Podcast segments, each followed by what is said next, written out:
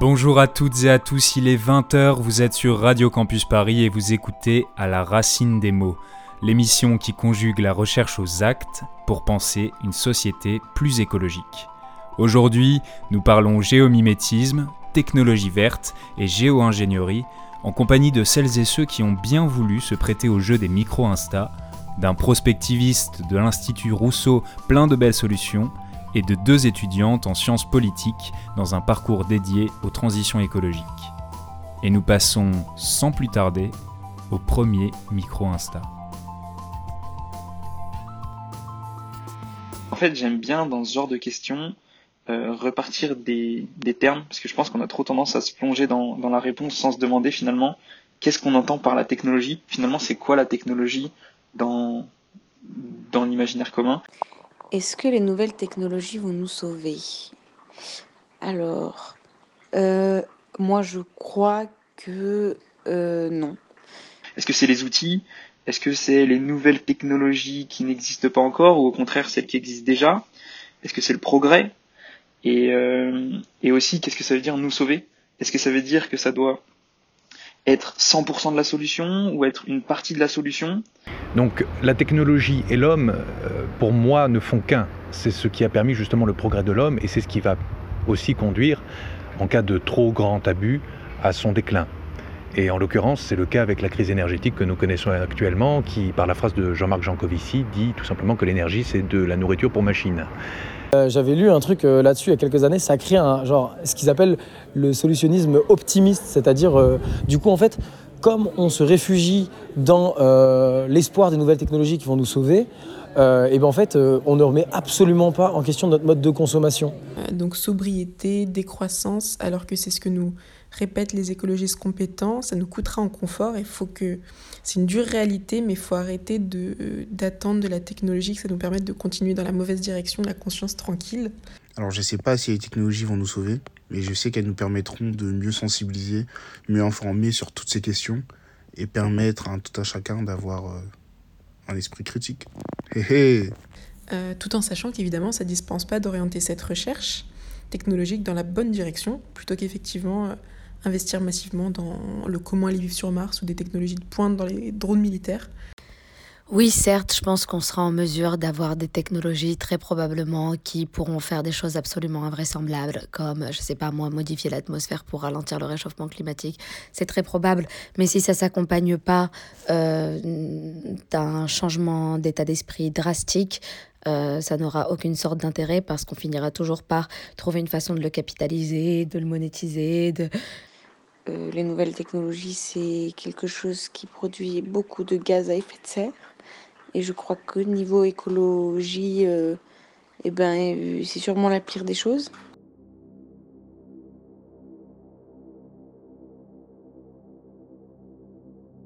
Photosynthèse, autoassemblage, sélection naturelle, écosystème, constitution et fonctionnement des yeux et des oreilles, de la peau et des carapaces, communication neuronale, rebelle naturelle. Des hommes et des femmes explore les chefs-d'œuvre de la nature pour reproduire ces schémas et procédés de fabrication et résoudre nos propres problèmes.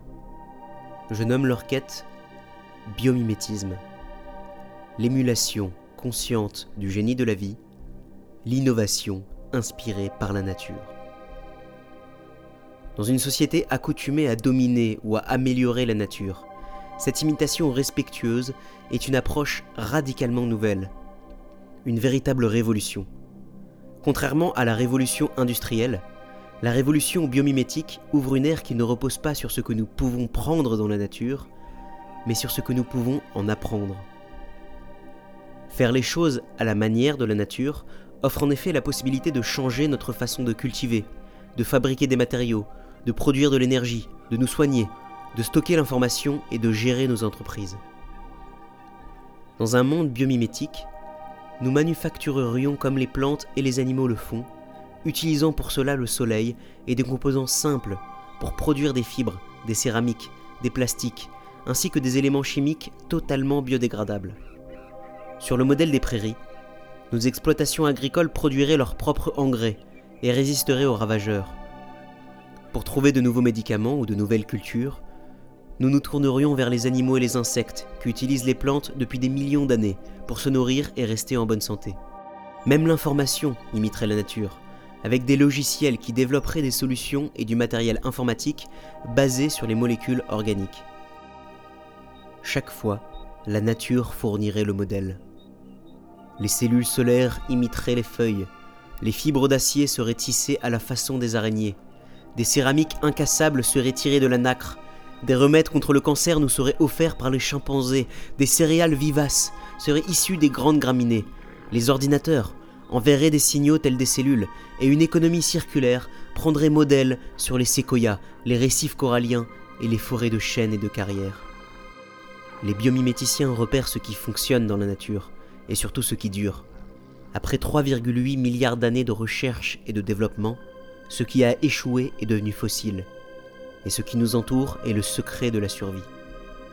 Plus notre monde se rapprochera de la nature, plus nous aurons de chances d'être acceptés sur cette terre dont nous ne devons jamais oublier que nous ne sommes pas les seuls propriétaires.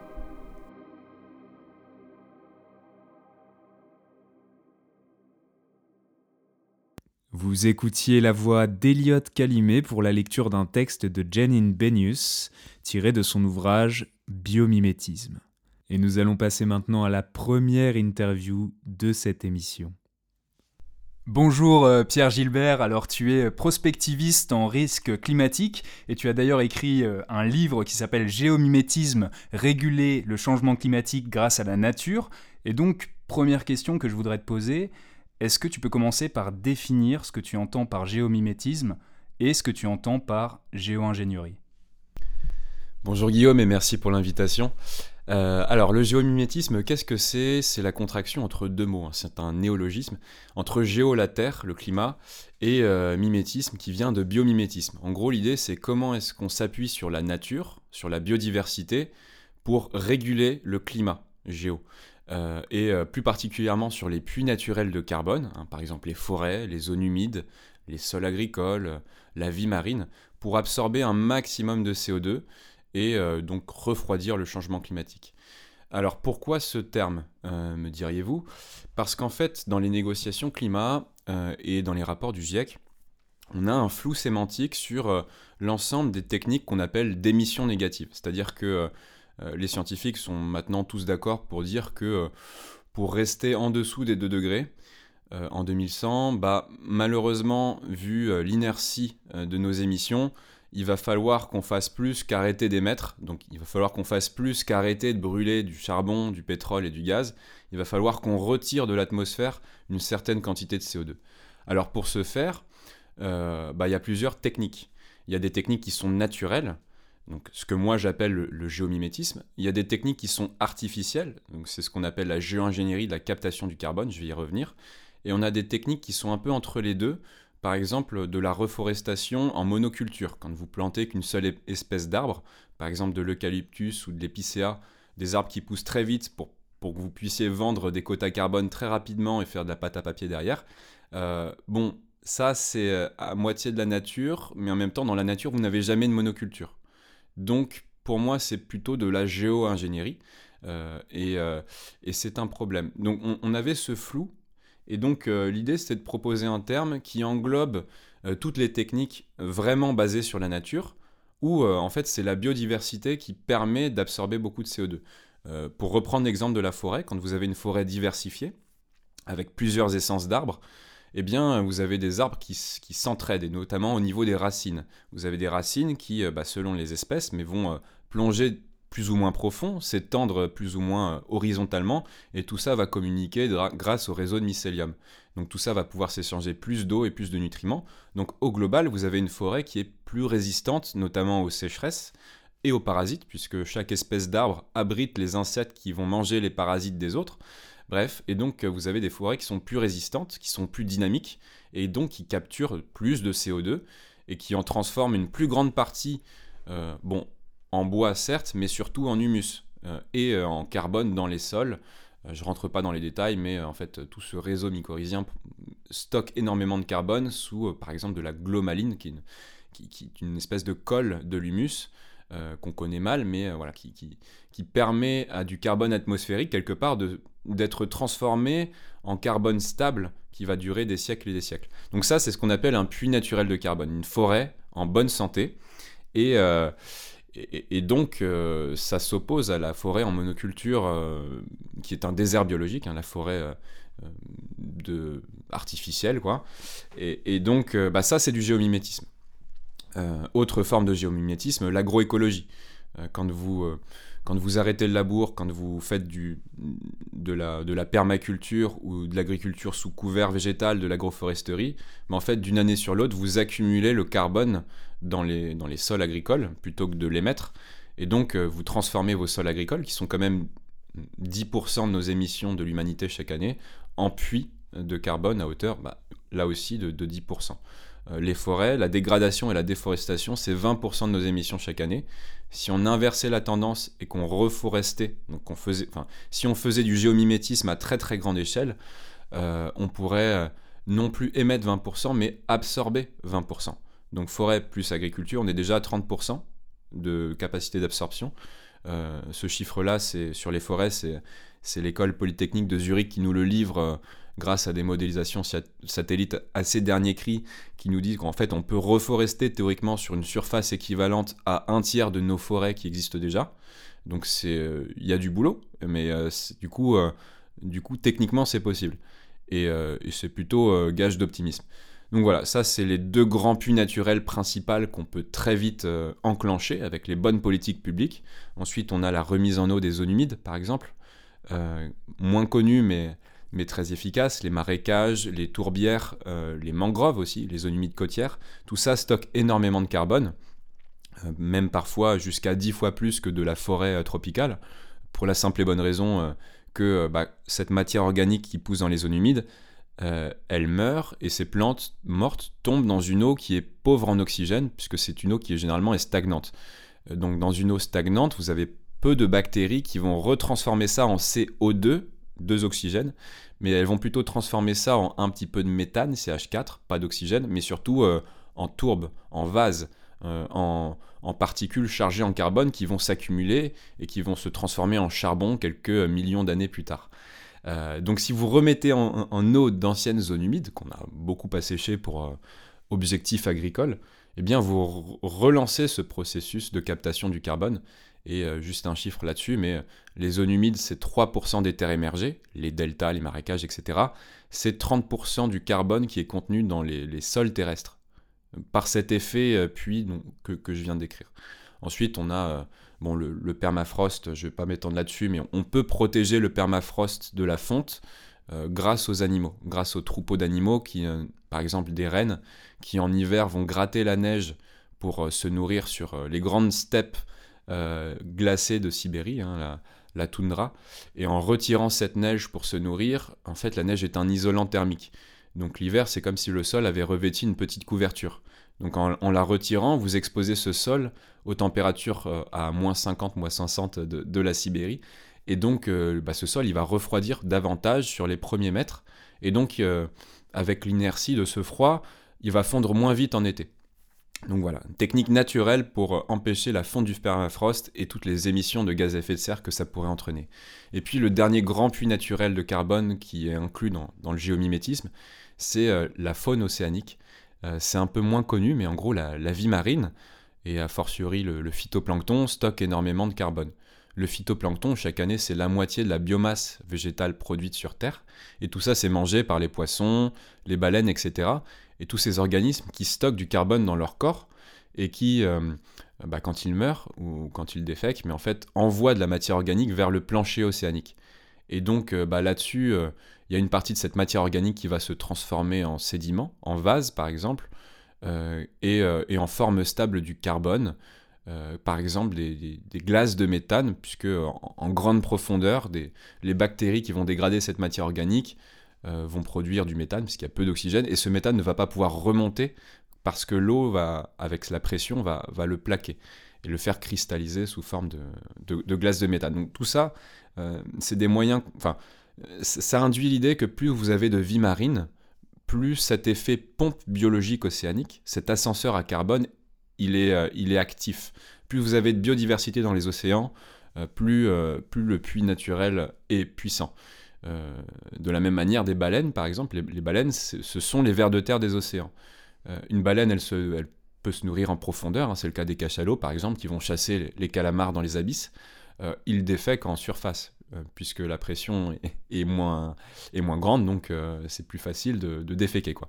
Euh, quand vous avez une baleine comme ça qui, émet son, purin, hein, c'est le, terme consacré pour les baleines, eh bien en fait, euh, ce purin, il est très riche en azote, en fer, euh, et, en tous les éléments qui vont permettre à une nouvelle génération de phytoplancton de naître, de fleurir. Donc à chaque fois qu'une baleine défecte, vous avez un, mini bloom planctonique qui va du coup absorber, hein, comme des plantes, hein, par photosynthèse, mais le carbone qu'il y a dans les environs. Et euh, donc voilà, sauver les baleines pour, le climat. Donc vous voyez, tout, ça, c'est, euh, j'ai été un petit peu long, mais c'est le géomimétisme. Euh, et il y a des vraies politiques publiques à pousser derrière pour bah, préserver les forêts, les replanter de manière intelligente, préserver la faune océanique, arrêter la surpêche, etc. etc. c'est le contre-modèle de la géo-ingénierie. la géo-ingénierie, c'est toutes les techniques artificielles qui visent à modifier directement le climat. Donc vous en avez trois grands types. Il y a la géo-ingénierie qui s'intéresse au cycle de l'eau, euh, comment faire pleuvoir artificiellement en ensemençant des nuages, c'est-à-dire qu'on va envoyer dans les nuages des iodures d'argent, des microparticules qui vont faire cristalliser les, petites gouttes d'eau et qui vont euh, transformer en pluie.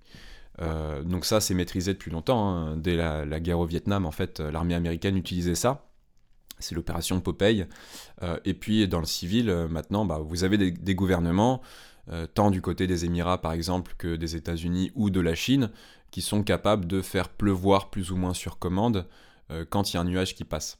Euh, la Chine se targue de pouvoir, d'être en capacité de faire pleuvoir sur la moitié de son territoire en, dès 2025 grâce à tout un ensemble de systèmes de roquettes et d'avions qui envoient ces particules dans les nuages. Le problème, c'est que ces nuages, en fait, peut-être qu'ils allaient finir leur course dans les contreforts de l'Himalaya, alimenter des fleuves euh, qui alimentent en fait toute la péninsule indo-chinoise, le Mekong, le Brahmaputra au Bangladesh qui prend sa source en Chine, etc. Et donc, euh, bah, en fait, si, la Chine fait éclater ces nuages avant euh, qu'ils arrivent là, bah, c'est moins de débit pour les fleuves. Des fleuves qui ne concernent pas que les Chinois. Donc ça pose tout un tas de nouvelles questions géopolitiques. donc voilà pour la géo-ingénierie du cycle de l'eau. Euh, la deuxième géo-ingénierie, c'est celle du, rayonnement solaire.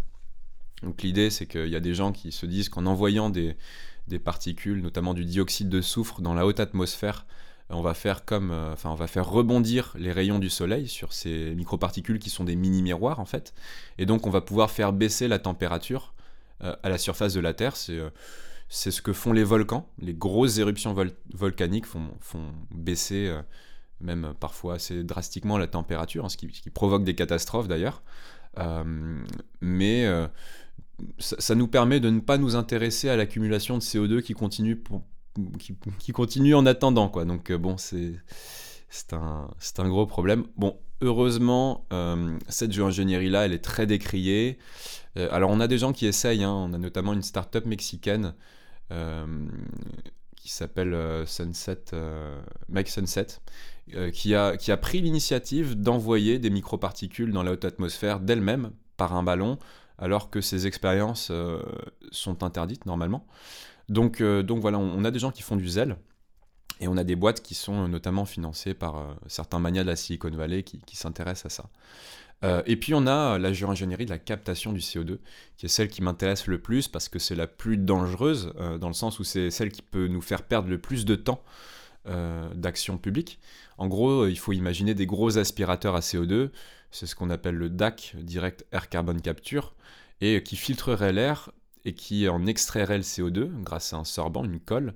Euh, ensuite, vous faites chauffer ce sorbant, vous comprimez le CO2, vous l'envoyez euh, via des pipelines dans des couches, euh, dans d'anciennes poches de gaz par exemple, euh, tout en espérant que ça ne fuit pas et que euh, toute l'énergie que vous avez investie pour construire ces pipelines, ces gros aspirateurs et cette colle euh, ne vous coûte pas trop trop cher. Donc pour l'instant ça coûte trop cher, on va pas se mentir. c'est une chimère technologique, on n'a que deux petites centrales pionnières qui font ça, qui tournent actuellement, dont la plus grosse est en Islande et capte chaque année l'équivalent de ce qu'émettent 800 voitures. Donc, euh, en termes d'ordre de grandeur, on n'y est pas, euh, comme, euh, comme dirait un certain Jean-Marc. donc, bon, pourtant, en fait, les milliards pleuvent pour alimenter cette géo-ingénierie-là. On a un ensemble d'acteurs de la Silicon Valley qui ont abondé un fonds à hauteur d'un milliard de dollars, hein, Meta, Stripe, Amazon, Facebook, pour, pour acheter des, des, des, des, coupons à ces entreprises en particulier, enfin pour les booster, quoi. Euh, et euh, on a le gouvernement américain qui a mis 3,5 milliards de dollars de RD euh, là-dessus pour les 10 prochaines années. Donc il y a un vrai engouement. La start-up dont je vous ai parlé en Islande, elle vient de lever 650 millions de dollars. Donc en fait, tout le monde s'excite autour de ça en ce moment. pourquoi? Parce que derrière, il y a l'immense marché des quotas carbone qu'on estime à plus de 4000 milliards de dollars en, 2050, pour l'instant 80 milliards. Mais euh, en gros, euh, à partir du moment où, à l'échelle mondiale, vous avez un marché des quotas carbone, en gros, vous devez acheter des droits à polluer en échange de ce que vous émettez. Eh bien, si vous avez des entreprises qui, avec des gros aspirateurs, vous vendent des droits à polluer clés en main pour pas trop cher, bah vous allez être ravi de leur acheter à elles euh, plutôt que de, payer des amendes. Donc c'est un marché colossal pour elles. C'est ce qui voilà, ce, ne sont pas des bons Samaritains. Euh, euh, et, on, pense à l'argent avant le climat. Le problème, et je terminerai là-dessus, j'étais très long, c'est que en fait ces gens-là vont voir les décideurs publics pendant les COP et les dissuadent d'agir parce que leur disent bah, les cocos, la technologie arrive, ne soyez pas trop pressés de, sortir des fossiles. Et de fait, on a vu dans tout ce développement qui avait un petit problème avec la culture économique euh, qui, sous-tend un petit peu le développement de ces technologies. Est-ce que ce que vous proposez aux entreprises, aux, acteurs euh, peut-être politiques aussi, de, le de géomimétisme, pardon, euh, ça a un écho auprès de ces acteurs-là? Est-ce qu'ils arrivent à l'entendre? Est-ce qu'ils peuvent entendre aussi qu'une méthode, ça peut être la libre évolution, le laisser-faire du vivant? À l'heure où on croit que c'est toujours l'homme et sa technique qui doit euh, être la solution face aux problèmes auxquels on fait face. Pardon. Bah, c'est une très bonne question. Euh, c'est la question un peu redondante dans l'histoire de euh, la maîtrise de l'environnement. depuis Descartes, hein, en gros, c'est la culture de se rendre maître, comme maître et possesseur de la nature, une nature qu'il faut dominer parce que, en fait, on en a peur quelque part. Hein. Quand vous avez peur de quelque chose, vous voulez l'avoir sous contrôle. Euh, peut-être que c'est ça la culture quelque part qui, qui, nous domine, une culture de la peur, une culture du coup du contrôle, de, de contrôler tous les paramètres, une culture obsessionnelle même, euh, et on le voit même parfois sur le, plan sanitaire, où, où peut-être qu'une politique d'immunité collective serait plus efficace euh, que d'autres types de politiques sanitaires, mais, mais on préfère tuer tous les microbes euh, et ne prendre aucun risque plutôt que d'enrichir son système immunitaire, de laisser faire la nature. Donc euh, bon, effectivement, euh, pour, moi, on, traverse clairement une, une ère très obsessionnelle, du coup très hypochondriaque de notre humanité. mais au-delà de ça, effectivement, le modèle économique, il, est pris dans des contradictions qui sont que, bah, typiquement, les puits naturels de carbone, les arbres, vous pouvez pas mettre un compteur dessus. Euh, c'est difficile de modéliser les flux de carbone qui sont émis et qui rentrent dans les forêts, euh, même si euh, certains commencent à y arriver par proxy, par captation, par image satellite, par voilà, mais c'est des gros moyens et on ne peut pas faire ça sur tous les puits de carbone du monde tout le temps. Donc pour vendre des quotas carbone avec les puits naturels, c'est plus compliqué. Surtout que depuis quelques années, on a le, business de la compensation carbone, vous avez des compagnies aériennes qui vous vendent des billets d'avion neutres en carbone euh, et qui disent qu'elles plantent des arbres pour compenser ça.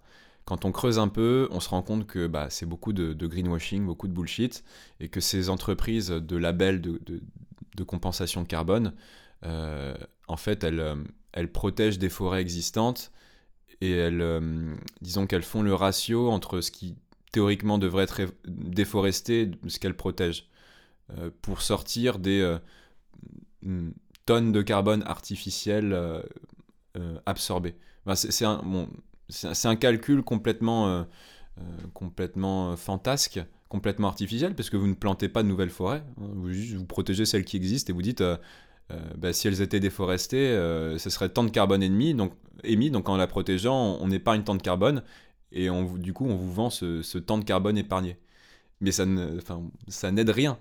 Donc, euh, et, et, on s'est rendu compte récemment, et c'est les travaux de, Carbone 4 hein, qui suivent ça très bien, mais que le leader mondial de la compensation, enfin, du label compensation carbone, eh bien, il, 90% de, des, des, des, quotas qu'il émettait était basé sur, euh, sur rien, en fait, sur de la protection de forêt complètement artificiellement euh, capillotractée. Euh, bon.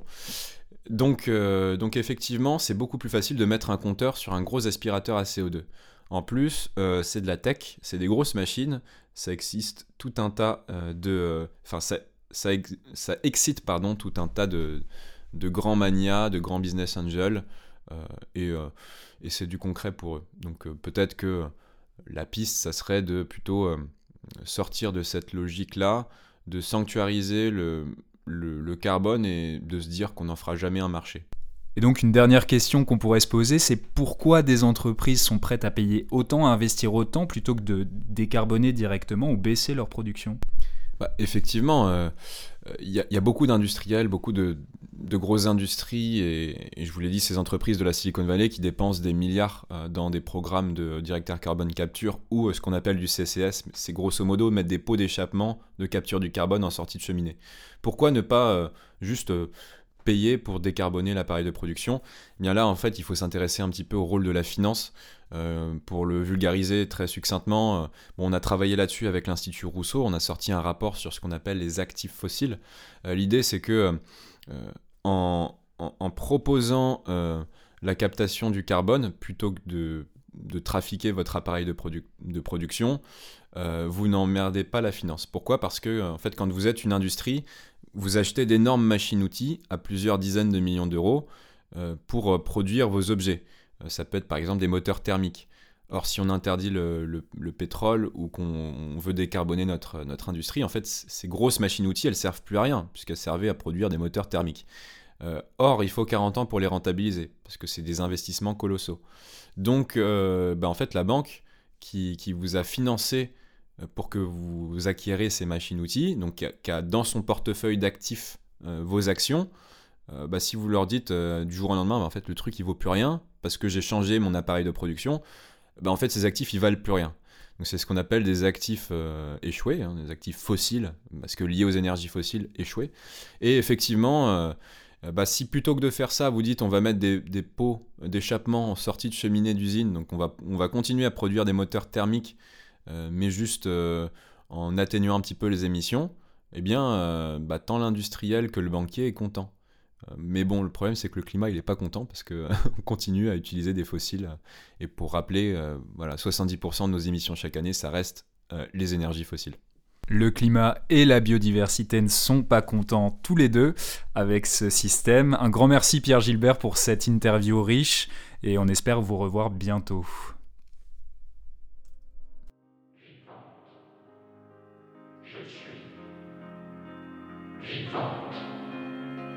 Je suis vivante. Je suis vivante.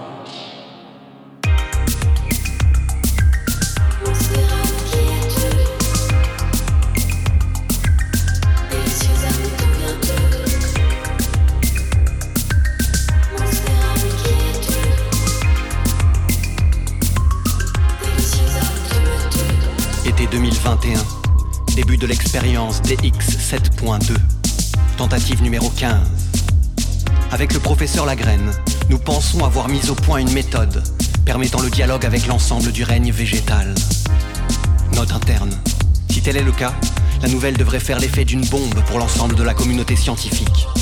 Mais pour le moment, nous restons prudents. La presse ne doit pas être au courant. Les tentatives numérotées 11 à 14 ont montré lors de stimulation sonore via des synthétiseurs polyphoniques, l'émission d'organique de contact dans la sève élaborée transitant dans le phloème. Plus clairement, l'analyse des données nous a permis de capter le message suivant. Je suis.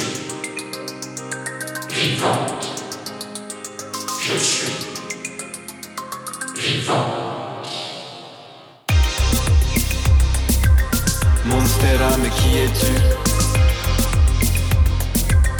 Deliciosa, mais d'où viens-tu? Monstera, mais qui es-tu? Deliciosa, tu me tues. Seulement quelques mois plus tard, dans notre laboratoire, avec les plantes, nous pouvions communiquer après avoir installé le système de traduction vocale développé par la graine pour traduire le signal végétal du spécimen d'étude Monstera qui fit notre infortune. En effet, nous ne comptions plus les heures à dialoguer avec ces fleurs, et tout s'est passé si vite. Nous avons augmenté le signal électrique quand très vite ses racines se sont mises à pousser. Nous étions stupéfaits, le végétal dans la ville s'est glissé, toutes ces tiges nous ont échappé. Partout sur les buildings, les plantes se sont installées sur le bitume. Fleurs et reflets colorés, de l'amour pour cette nature à l'ombre de sa canopée. Je suis vivante.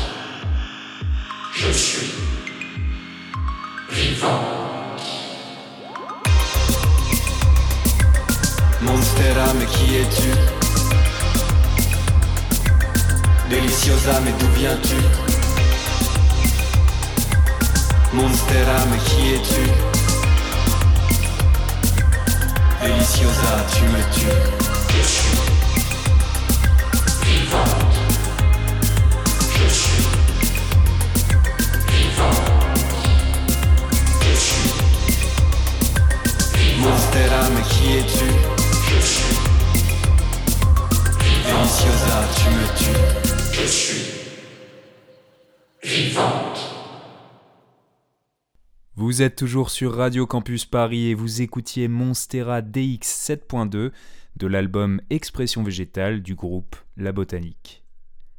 Et pour la deuxième partie de cette émission, nous invitons Blanche et Paloma qui achèvent toutes les deux un master en sciences politiques en transition écologique. Est-ce que vous pouvez nous raconter un petit peu pourquoi vous avez fait ce choix de master finalement Bonjour, donc moi c'est Blanche et donc comment je suis arrivée à ce master donc de sciences politiques et transition écologique? Euh, Je pense qu'il faut retourner au début de mes études peut-être. Donc euh, j'ai décidé de faire une licence de sciences politiques après mon baccalauréat parce que un peu je pense, dans euh, les ferveurs de l'adolescence, je voulais combattre les inégalités et sauver le monde globalement. Et vite, je me suis rendu compte que ça se passait pas exactement comme ça la vie.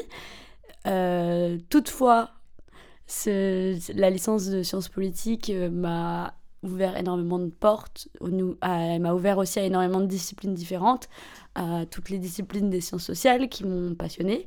Et c'est pour ça que j'ai décidé ensuite de continuer dans cette voie-là et d'entamer un master 1 euh, en sciences politiques toujours. Et donc, euh, il y avait quand même cette idée, donc cette idée des, inégalités, de la justice sociale qui me tenait depuis l'adolescence, qui continuait malgré tout de me tenir et un peu d'être euh, un Mais alors c'est assez intéressant ce que vous dites, puisque euh, c'est pas très évident pour tout le monde de faire un lien entre la question des inégalités sociales et l'écologie. Est-ce que vous pourriez aller un petit peu plus loin sur ce point-là en particulier? Pour moi, en fait, c'est pas, c'est apparu comme étant assez évident. Donc, c'est vrai que c'est les questions sociales à la base qui me, qui me parlaient le plus. Et après, bah, au cours de mes études, aussi d'avoir été, euh, entre guillemets, euh, initiée aux questions de, féminisme, aux questions. Après, j'ai fait un master euh, en études africaines méditerranéennes, donc aussi aux questions décoloniales, etc. Et en fait, ça me paraissait évident qu'à un moment, il fallait passer par l'écologie, parce que les dominations, en fait, que s'infligent les, les hommes entre eux, les hommes sur les femmes, les hommes sur les autres hommes, etc., ont quand même des racines communes avec la domination que l'homme essaie d'exercer sur la planète. Et en plus, au vu des défis euh, climatiques euh, qui nous attendent, de toute façon, on ne peut pas envisager de justice sociale et politique sans envisager euh, une refonte totale de nos systèmes autour des notions de durabilité, de viabilité et de, de prise de conscience et de, enfin, de changement du rapport à, à la Terre, globalement. Voilà. Du coup, moi c'est Paloma. Euh, un peu comme euh, Blanche, j'ai fait, euh, donc j'ai fait une licence de sciences politiques. je pensais déjà aux enjeux environnementaux, mais, mais je le corrélais pas forcément avec mes études. Et, et, au moment de, de, nos études, en fait, en 2018-2019, c'est aussi le moment où il y a eu toutes les marches pour, pour le climat, le mouvement de la jeunesse pour l'écologie. Et, et, au même moment, du coup, il y a aussi ce, ce, master de transition écologique qui a été créé. Et du coup, c'est un peu le moment où je me suis dit, en, fait, je, je peux mettre les deux ensemble. Mais c'est vrai que j'avais plus une approche en sciences politiques où je me disais que j'allais travailler euh, sur des enjeux sociaux. Et c'est venu après, mais en fait, le, l'écologie, ça m'est un peu apparu comme, euh, comme, une, comme une porte d'entrée. C'est un peu le, le, je sais pas comment dire, mais le, le summum de ce que produit le, le capitalisme. Et du coup, enfin, je sais pas très bien euh, comment expliquer, je pense que tu vois ce que je veux dire, Blanche, mais mais que du coup, en fait, c'est une bonne porte d'entrée et que moi, là où ça m'a appelé, c'était euh, le côté euh, justement de la, justice euh, environnementale. Je me suis c'était le moment où on se rend compte que c'est les mêmes personnes qui vont subir les inégalités environnementales et sanitaires et tous les effets du dérèglement climatique, c'est exactement les mêmes personnes qui subissent les inégalités socio-économiques. Et, et d'un coup, c'est un peu, voilà, c'est comme ça que ça a fait sens. Et donc j'étais très contente euh, d'intégrer euh, le master à ce moment-là. Oui, bah, je pense qu'avec Paloma, on a à peu près la même vision. C'est vraiment aussi cette notion euh, d'interdépendance et d'intersectionnalité des, des, des, discriminations qui a fait que de toute façon, en fait, il fallait passer par, par l'écologie. Enfin, pour moi, c'était dans la construction que j'essayais de faire de ma manière de voir le monde et de ce pourquoi j'avais envie de me battre comme système et comme mode de vie, il fallait un moment passer par l'écologie. Enfin, c'est devenu, c'est apparu évident au fur et à mesure euh, de mes études, en fait. Et est-ce que vous avez eu, au cours de ces études, les, années avant ce master, un déclic concernant la question écologique et est-ce que vous vous en souvenez? Euh, Je pense qu'il y a plusieurs déclics généralement qui apparaissent dans une vie. Il n'y a pas euh, un, matin, un matin où on se réveille et on se dit ok, j'ai tout compris, mais que ce soit pour les inégalités sociales ou que ce soit pour, euh, pour les inégalités environnementales. Euh, je sais que quand j'étais petite, euh, je, suis devenue végétarienne à 11 ans, mais c'était pas du tout dans une démarche écologique, mais je veux dire dans le rapport au vivant. Il y a des déclics comme ça, où quand on se rend compte de notre rapport aux autres, de notre rapport au vivant, de notre rapport au non-vivant,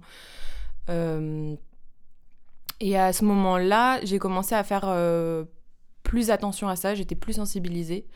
Ensuite, je sais que quand j'étais au lycée, j'avais fait un, devoir sur la responsabilité euh, sociale des entreprises. Et du coup, c'était plus par le prisme social, mais donc c'était euh, sur les dégâts que faisait Nike par sa production. Et, et, du coup, je devais avoir 17 ans. Et à ce moment-là, je me souviens que ça m'avait un peu, ça m'avait un peu marqué. Et, euh, et qu'à ce moment-là, déjà, je me disais que j'avais envie de travailler là-dedans. Et après, euh, à l'université, comme euh, je l'ai évoqué avant, il y avait les marches pour le climat qui m'ont pas mal impacté. Et du coup, j'ai cherché à. Mais c'était plus par le, prisme du journalisme à rédiger des, articles de sensibilisation liés au climat. Et, chaque euh, article un peu à, creuser sur un sujet, c'était un peu euh, une claque, quoi. Que ce soit, euh, j'avais écrit sur des articles sur les effets de la 5G, juste sur l'impact du, du, trajet d'un vêtement. Mais c'était... C'est-à-dire qu'il y a des choses qu'on entend tout le temps, mais quand on creuse un petit peu sur un sujet et qu'on voit les effets, je pense qu'il y a des déclics successifs euh, voilà, qui, qui, sont, qui sont arrivés au fur et à mesure. Et pour moi, je pense que c'est un peu la même chose dans le sens où j'ai pas le souvenir d'un moment particulier dans ma vie où là je me suis dit ok euh, euh, en fait j'ai envie de d'œuvrer de, de, pour l'écologie et j'ai envie de, m'y connaître mieux et, et, de m'investir dedans euh, de la même manière, ça a été assez progressif. Et finalement, pas vraiment sur le taux. Plutôt sur le. Enfin, sur le taux quand même, parce que je suis, je suis assez jeune. Mais pour quelqu'un qui finalement a fait des études en écologie, je pense que c'était pas si tôt que ça. Euh, même si, en fait, euh, de par euh, peut-être mon éducation, les gens que j'avais autour de moi, etc., le, rapport aux, aux, hommes qu'on m'a appris et que je pense était assez positif et assez bienveillant, on m'a aussi enseigné à peu près le même rapport envers la nature, déjà. Donc, du coup, euh, ça, c'était, c'est quelque chose qui, dans le rapport à la nature, a toujours été là, même s'il était assez distant parce que j'ai toujours vécu en ville. Et je pense qu'il y a aussi une année, j'ai fait une année d'Erasmus où j'étais dans une ville, mais qui était, mais qui était proche de la nature, en fait. Et aussi le fait d'avoir un accès direct euh, à la nature, je pense que ça m'a aidé. Et après, euh, bah, je pense que je suis aussi entrée sur les questions écologiques via les questions sociales. Par exemple, je sais pas, sur ma consommation de vêtements, vu que j'ai toujours aimé consommer des vêtements. Euh, j'ai commencé à me poser des questions sur les conditions de travail, etc., de, de, des productions textiles. Et donc, euh, en me posant des questions, j'ai trouvé des réponses qui n'étaient pas très positives et qui, en plus, dépassaient du coup l'ordre social et, et, et avaient également des, des, des résonances environnementales. Et du coup, c'est plutôt comme ça qu'il y a un maillage de choses euh, qui s'est fait. Et, et après, euh, bah, il y a l'année de master aussi cette année. Parce qu'évidemment, si j'ai choisi de faire euh, transition écologique, c'est que j'étais déjà sensibilisée et que, et que ça me parlait déjà.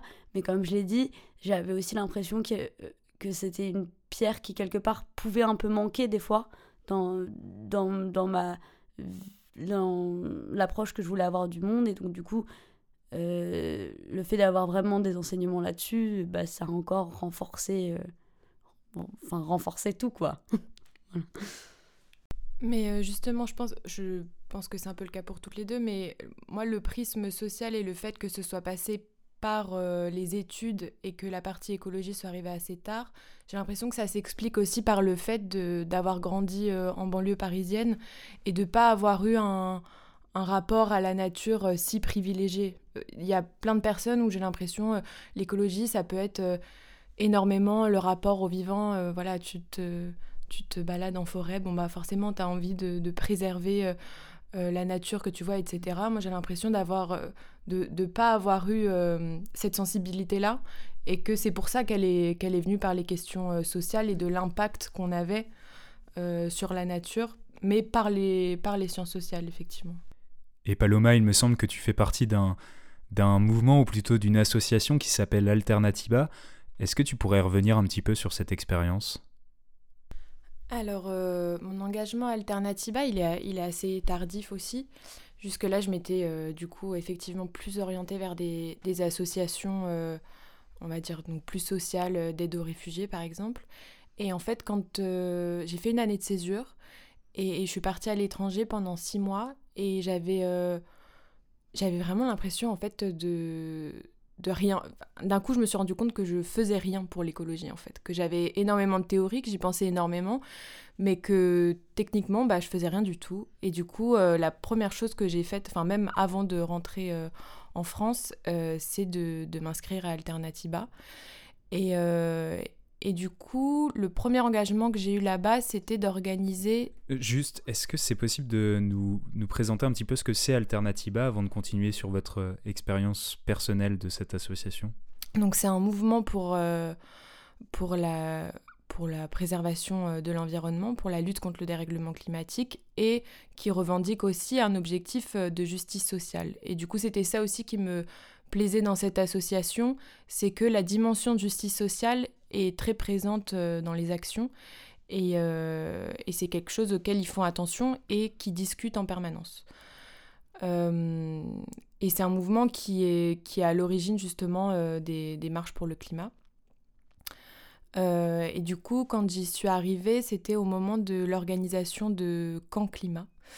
et donc, les camps climat, l'idée, c'était de, d'organiser euh, des week-ends euh, un petit peu partout euh, en France et c'est des temps de où les gens se retrouvent où il y a des ateliers de sensibilisation des ateliers de désobéissance civile qui ont été très critiqués aussi.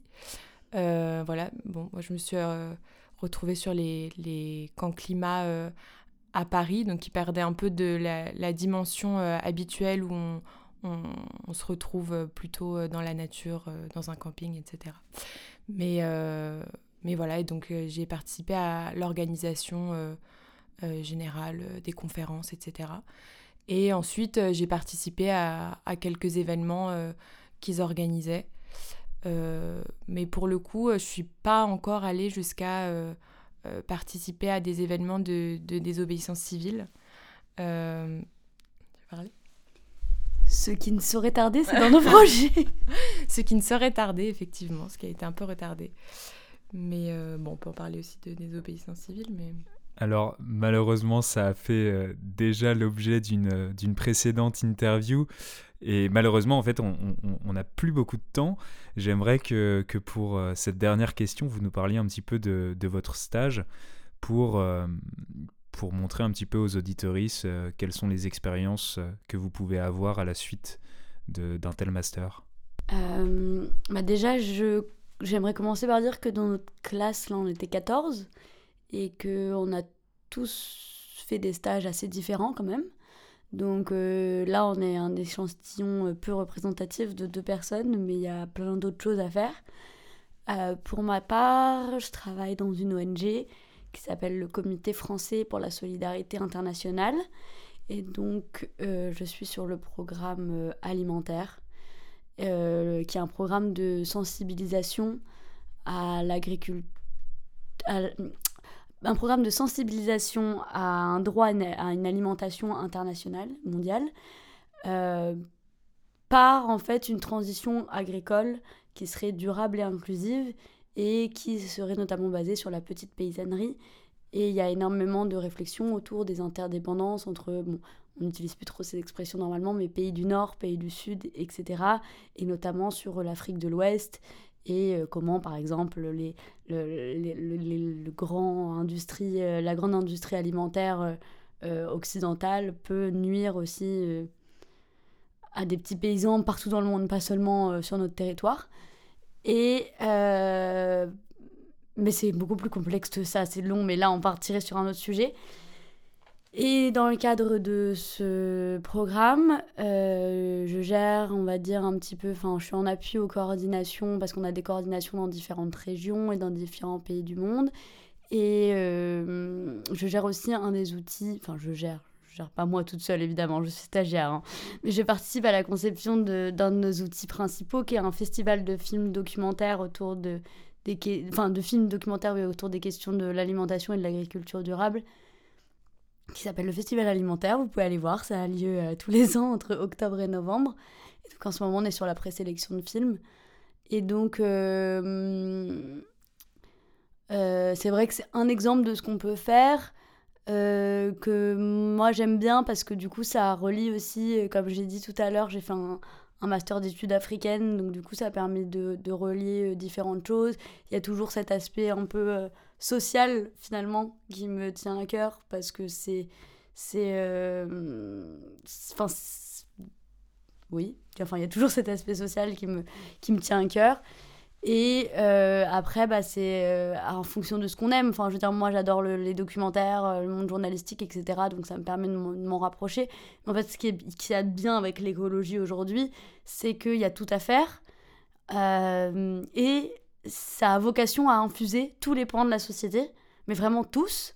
Et donc, tout le monde peut tout faire avec l'écologie en fait. On a besoin de l'écologie dans tous les domaines, dans tous les secteurs d'activité. Et euh, peu importe ce que vous faites, vous pouvez mettre de l'écologie dedans en fait. Et, il faut mettre de l'écologie dedans, enfin quasiment. Il y a quand même certains secteurs, c'est un petit peu compliqué. Mais, euh, mais, mais, ce que je veux dire, c'est que euh, si vous avez envie de vous engager écologiquement, vous pouvez le faire à plein de niveaux et à plein d'échelles différentes. Et euh, moi, du coup, je fais un stage euh, dans une fondation qui s'appelle Make.org Foundation, euh, qui est reliée à une plateforme de participation citoyenne, donc qui lance des, de grandes consultations citoyennes. Et à partir de, de ces consultations et des projets qui en ressortent. Donc la fondation dans laquelle je travaille aide à la mise en place de ces projets. Et donc moi je fais mon stage sur tous les projets qui concernent les enjeux environnementaux justement. Euh, donc j'accompagne chaque association euh, sur son projet, à la fois sur le cadrage, quel projet mettre en place, et puis après sur, sur la gestion. Voilà. Un grand merci à toutes les deux pour cette interview et bonne continuation. Nous passons désormais à la dernière partie de cette émission, la carte blanche poétique. Et aujourd'hui nous écoutons la prose de Dorsen sur la banquise.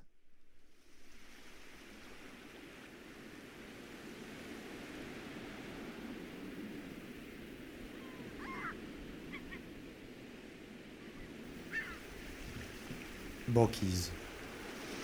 1. En fait, c'est assez simple. Le capitalisme est comme un iceberg. Le capitalisme n'est pas un iceberg, mais c'est tout comme. Pour le prouver, on va montrer qu'en effet, le capitalisme, comme les icebergs, font. Font, particulièrement à cause des conséquences du capitalisme. Avant tout, il convient de rappeler que, comme le capitalisme, les icebergs sont gros et prennent plusieurs formes. Ces formes peuvent être elles-mêmes plus grosses que le capitalisme, particulièrement lorsque les icebergs s'unissent en syndicats autonomes et co-gérés. Cela s'appelle la banquise. Attention, la proximité entre la forme particulière du capitalisme qu'est la banque et la banquise est a priori accidentelle, voire foncièrement antinomique. Pour le prouver, nous allons montrer la différence radicale entre la banque et la banquise. Ainsi, les banques ne fondent pas, elles spéculent. Or, la banquise et a fortiori les icebergs syndiqués sont bien incapables de spéculer. Ergo, banque et banquise ne sont pas les mêmes. Attention, cette contradiction n'empêche pas que le capitalisme est bien comme un iceberg.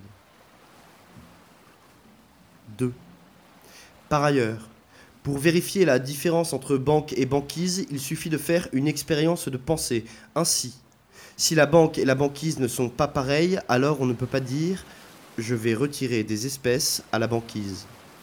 Car s'il y a pu avoir des distributeurs d'espèces sur la banquise, aujourd'hui les espèces de la banquise sont globalement toutes éteintes, ou bien en voie d'extinction.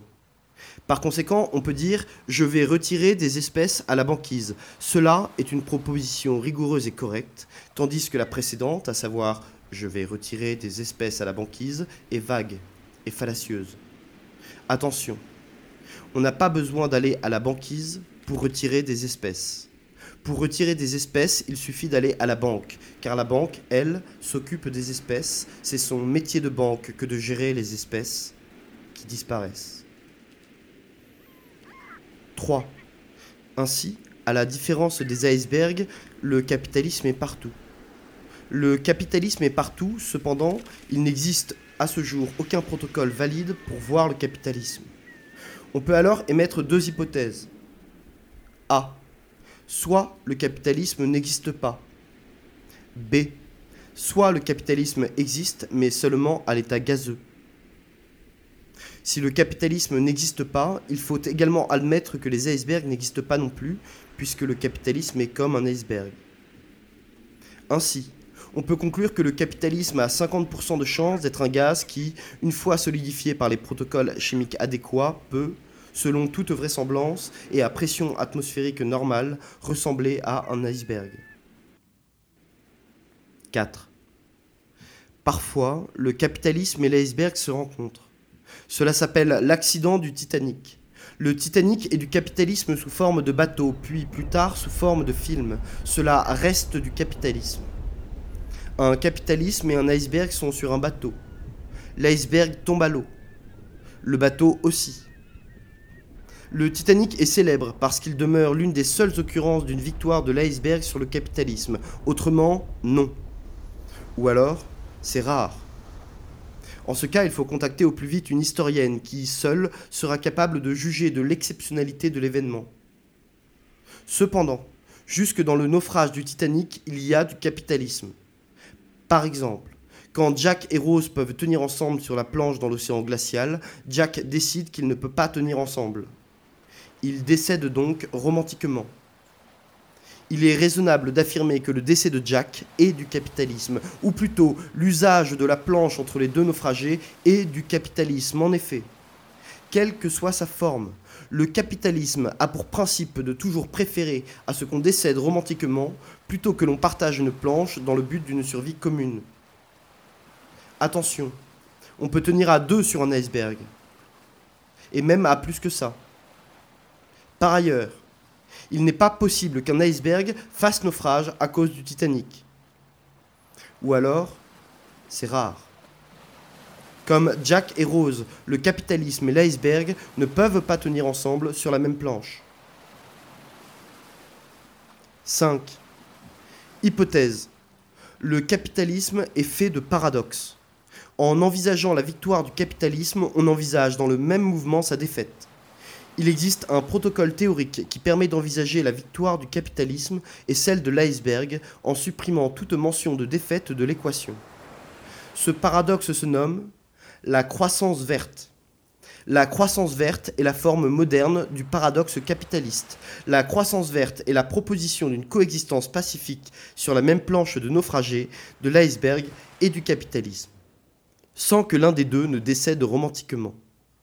Le décès romantique de l'iceberg s'appelle la fonte des glaces. La croissance verte affirme que le décès romantique de l'iceberg est bien la preuve qu'il ne veut pas faire d'efforts alors que le capitalisme si.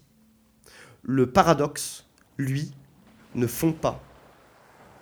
Ainsi, la seule résolution possible du paradoxe de la croissance verte s'appelle la montée des eaux plus la croissance verte, plus la montée des eaux. Ainsi, la croissance verte fait gagner et perdre le capitalisme dans le même temps. La croissance verte est le cri de désespoir de Rose qui voit tomber Jack dans l'eau glaciale, mais qui est quand même contente de survivre au naufrage. On peut raisonnablement dire que Rose se met le doigt dans l'œil. Au mieux, la croissance verte constitue une proposition de protocole de natation en eau glacée. Bonne chance à la croissance verte. 6. Rappelons la thèse principale. Le capitalisme est comme un iceberg. Un jour, quand tous les icebergs auront fondu et qu'il ne restera plus que du capitalisme, le capitalisme commencera à fondre à son tour, puisqu'il ne restera plus d'iceberg à être comme. Le capitalisme ne sera alors plus que comme du capitalisme, et alors il fondra, c'est logique. Peut-être alors que les pingouins du capitalisme se demanderont si les icebergs étaient vraiment comme du capitalisme et apprendront à jouer du violon en cherchant des yeux une planche. Mais alors, ils ne pourront pas monter dessus car le capitalisme aura déjà pris toute la place. 7. Un jour, on pourra dire c'était le temps des ours polaires, des icebergs énormes, c'était le temps où du temps restait pour qu'il soit encore un peu le temps, on se retournera avec un sourire un peu amer, un sourire un peu fondu, fendu, un sourire de banquise, un, sourire à la mer, on mettra son chapeau pour se protéger du soleil et puis on sortira en haussant les épaules, dans la rue on s'en ira en trottinant avec au pied des chaussures lacées de souvenirs. Et sur le trottoir d'en face il y aura un autre vieux une autre vieille avec son visage, un iceberg fondu à la place de la bouche, son visage, un petit bout de banquise sous le nez et deux yeux brillants, un peu humides, brillants et humides comme neige au soleil, comme le souvenir de la neige au soleil, tout un regard fendu, fondu, à la dérive, à la dérive, à la dérive.